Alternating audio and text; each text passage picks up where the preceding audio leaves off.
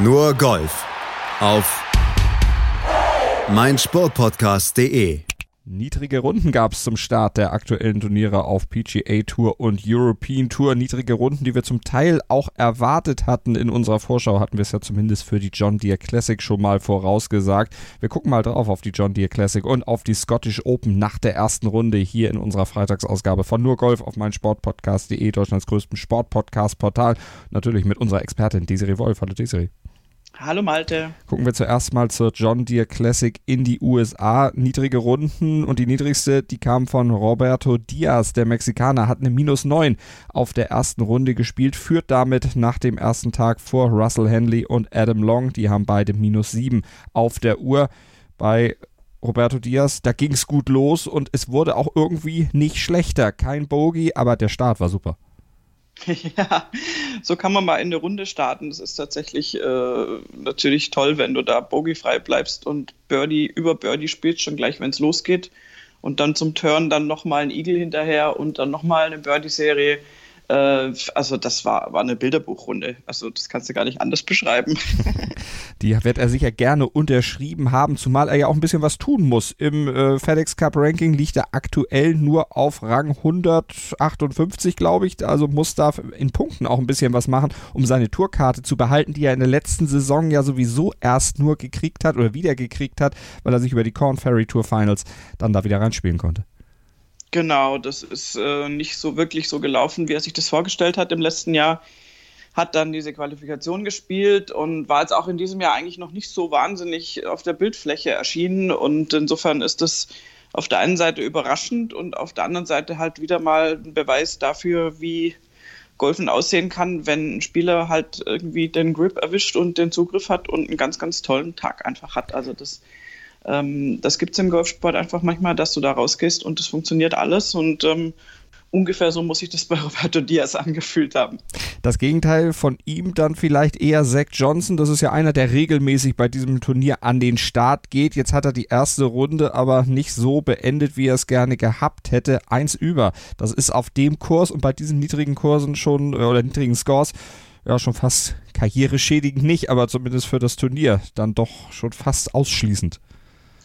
Ja, also damit äh, steht er wirklich nicht gut da und ähm, es, ist, äh, es ist ja sein Turnier und er ist Co-Host und ähm, äh, Mann, in Anführungszeichen, Mann und er sicher selbst vielleicht auch, hatte halt gehofft, dass er da vielleicht ähm, seine nicht so wahnsinnig tollen Leistungen aus der letzten Zeit irgendwie äh, sprunghaft verbessern könnte oder dass da so ein, so ein äh, Momentum dann dazu kommt und das äh, kam halt nicht kurz mhm. zusammengefasst.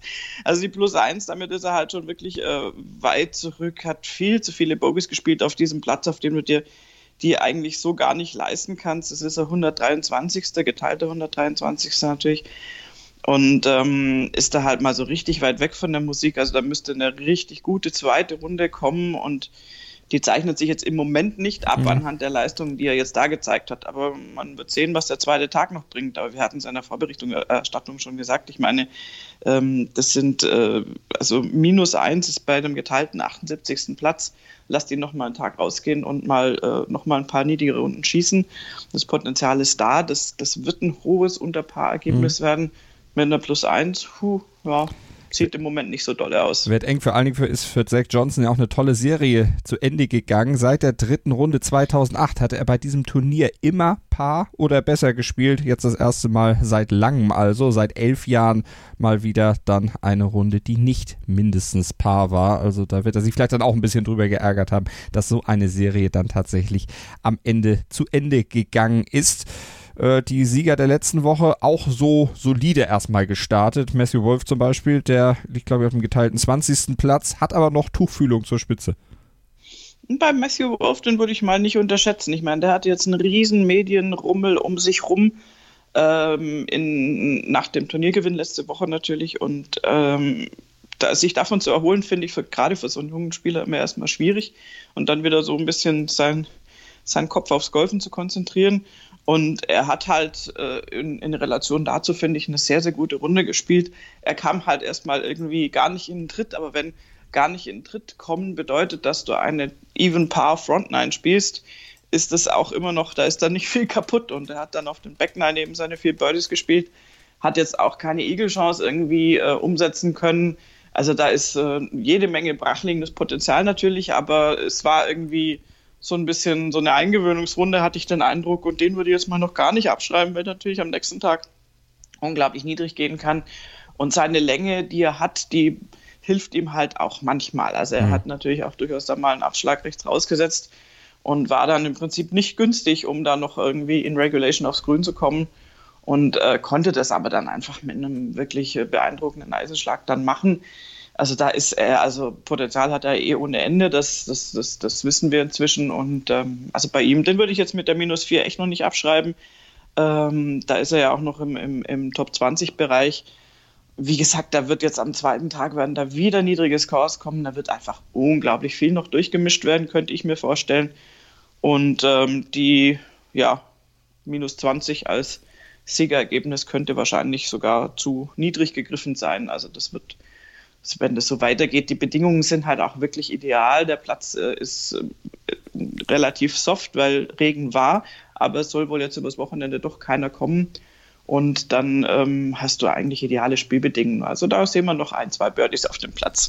Alex Shaker liegt bei minus zwei aktuell, muss gucken, dass er den Cut schafft. Stefan Jäger, der musste gestern leider zurückziehen. Der hat tatsächlich gestern elf Löcher spielen können äh, da sich allerdings nicht besonders gut auf dem Platz bewegt. Bogey, Double Bogey, dann ein Birdie, wieder zwei Bogies auf seiner Frontline, der eigentlichen Backline und dann ein Triple Bogey an der 2 und danach ist er ausgestiegen. Er hat das Turnier aufgegeben. Wir wissen leider zum aktuellen Zeitpunkt noch nicht, woran es lag. Keine Informationen aus den USA bekommen.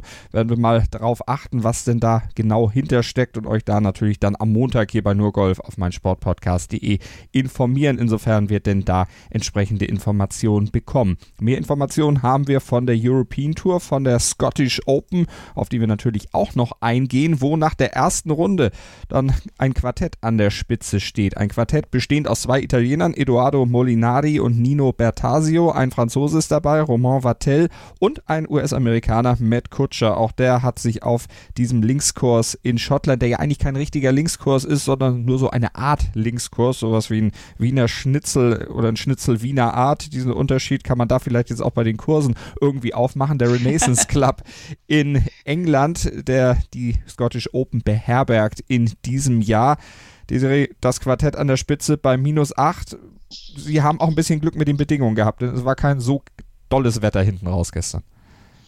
Nee, hinten raus war das Wetter echt nicht so dolle und äh, die an der Spitze, wo ja übrigens Eduardo Molinari mit dabei ist, der will wahrscheinlich seinem Bruder noch äh, in die Open nachfolgen. da gibt es also durchaus eine große Motivation. Hat das Turnier ja auch schon äh, mal gewonnen, 2010, Eduardo. Ja, ja, eben. Also das ist, äh, er ist auch in dieser Saison gar nicht so wahnsinnig schlecht drauf. Also das ist äh, tatsächlich, muss man gucken, wie er sich da jetzt weiter schlägt aber die konnten natürlich die Bedingungen für sich nutzen und haben da jetzt, also eine minus 8 auf, auf so einem Platz ist schon mal eine Ansage. Und ähm, gerade Matt Kutscher ist ja durchaus jemand, der sich auf solchen Plätzen auch zurechtfindet. Hat da mit zwei Eagles auf der Backline da brilliert, also jeweils an ein paar Fünflöchern eine 3 geschossen und natürlich auch noch jede Menge Birdies und zwei Bogies, die dann aber natürlich durch einen so einen Eagle schon wieder wettgemacht sind. Mhm. Also da äh, ging so richtig was und da äh, hat er halt auch gezeigt, dass es auch möglich ist, äh, auf dem Platz niedriges Kurs äh, zu schießen, so wie die Kollegen um ihn rum eben auch. Und insofern ist es da jetzt auch interessant, wie geht es weiter mit dem Wetter, wie, wie sind die Bedingungen jetzt am zweiten Tag? Gibt es da irgendwelche Vorteile dann wiederum für die Vormittagssession oder Nachmittagssession? Und ähm, ja, und dann werden wir mal schauen, wer da tatsächlich dann, also ich bin tatsächlich gespannt auf diese letzten mhm. Open-Tickets noch. das ist so ein bisschen die, die Hintermotivation, die ja auch die Jungs da auf dem Platz haben. Also ähm, das, das ist halt der große, das große Ziel, wenn man da schon fast vor Ort ist. Und insofern bin ich da gespannt. Drei Stück werden noch ausgelobt für Spieler, die eben noch nicht äh, anderweitig qualifiziert sind. Und einer von denen, die es gerne hätten, dieses Ticket, wäre natürlich dann auch Martin Keimer. Der ist jetzt zwar okay mit einer 68 gestartet in dieses Turnier, kann man erstmal so, wenn man einfach nur so die, die Zahl liest, denken, ist ein guter Start. Aber da die Scores insgesamt wieder so niedrig waren, hat er vielleicht auch ein bisschen zu viel liegen lassen.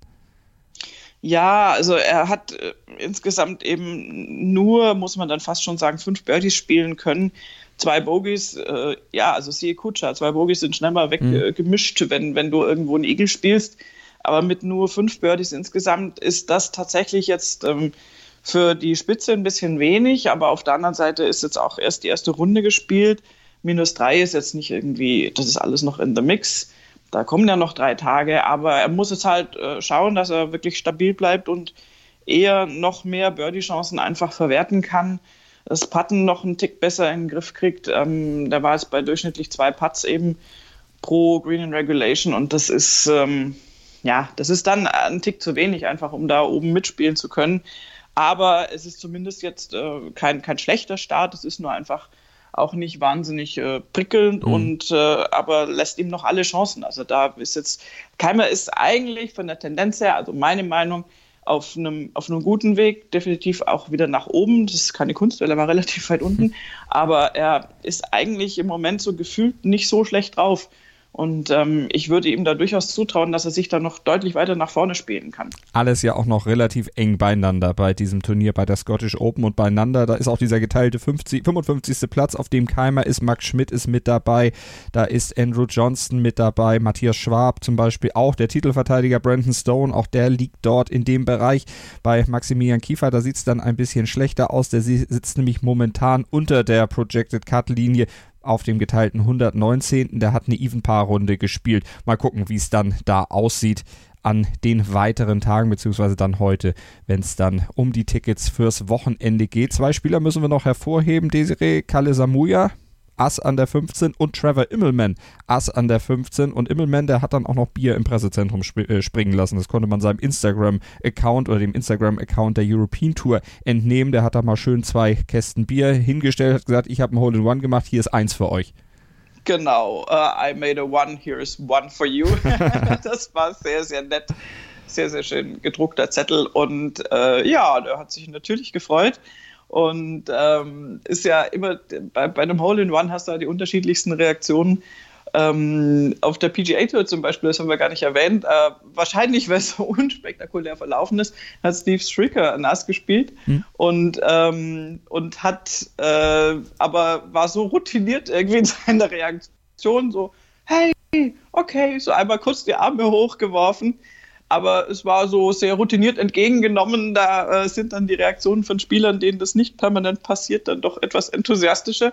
Und entsprechend hat sich natürlich im Moment auch super drüber gefreut. Und das waren tatsächlich, waren ja auch tolle Schläge. Und wenn du dann auch noch was springen lässt, ist halt auch so ein Zeichen von Großzügigkeit und das finde ich dann in Ordnung. Hm. Haben sich natürlich einige sofort beschwert, dass die Biere nicht sofort in den Kühlschrank gekommen sind, stand zumindest in den Reaktionen auf Instagram, aber das ist ja nun mal äh, bei Social Media, da gibt es ja sofort welche, die was zu meckern haben. Ist das Südafrika-Style, das Bier warm zu trinken? Hm. Ja, ja toll. äh, ich meine, es geht um die Geste und er hat anderes zu tun, als sowas zu organisieren. Ich finde es nett, dass er es überhaupt macht.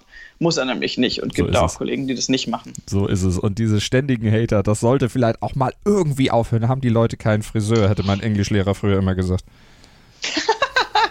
äh, auch nett, ja. Äh, da kann man natürlich was abladen, aber nein, gut, das gibt es immer. Und es gibt auch immer jemanden, der dann irgendwas doof findet bei irgendwas.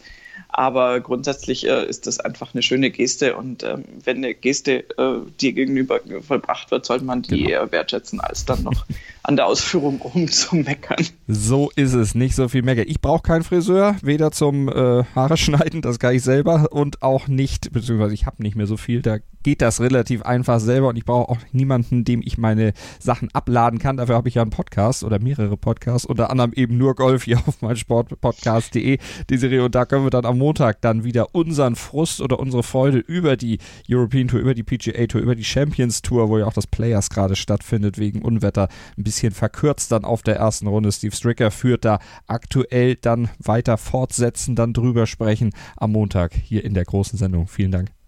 Sehr gerne. Schatz, ich bin neu verliebt. Was? Da drüben. Das ist er. Aber das ist ein Auto. Ja, eben. Mit ihm habe ich alles richtig gemacht. Wunschauto einfach kaufen, verkaufen oder leasen. Bei Autoscout24. Alles richtig gemacht. In rund 40 Folgen habt ihr mich jetzt schon sagen hören, I want to tell you about the Beatles. Ich habe euch die Geschichten zu ihren Alben und ihren Songs erzählt, euch ihre wichtigsten Wegbegleiter und Vertraute vorgestellt und natürlich die Orte, die für die Bandgeschichte eine wichtige Rolle spielten. Habt ihr die drei bisherigen Staffeln schon durchgehört? Nein? Na, worauf wartet ihr dann noch? Rein in den Podcatcher eurer Wahl und einfach mal losgehört. Und folgt gerne auch unserem Instagram-Kanal iwtty-Beatles Podcast. Nur Golf auf meinsportpodcast.de. Willkommen bei meinsportpodcast.de. Wir sind Podcast. Wir bieten euch die größte Auswahl an Sportpodcasts, die der deutschsprachige Raum so zu bieten hat. Über 20 Sportarten, mehr als 45 Podcast-Serien, über 9000 veröffentlichte Podcasts und über 5 Millionen Podcast-Downloads allein im Jahr 2018. Wir sind Podcast. Wir sind meinsportpodcast.de. Schatz, ich bin neu verliebt. Was? Drüben. Das ist er. Aber das ist ein Auto. Ja, eben. Mit ihm habe ich alles richtig gemacht. Wunschauto einfach kaufen, verkaufen oder leasen. Bei Autoscout24. Alles richtig gemacht.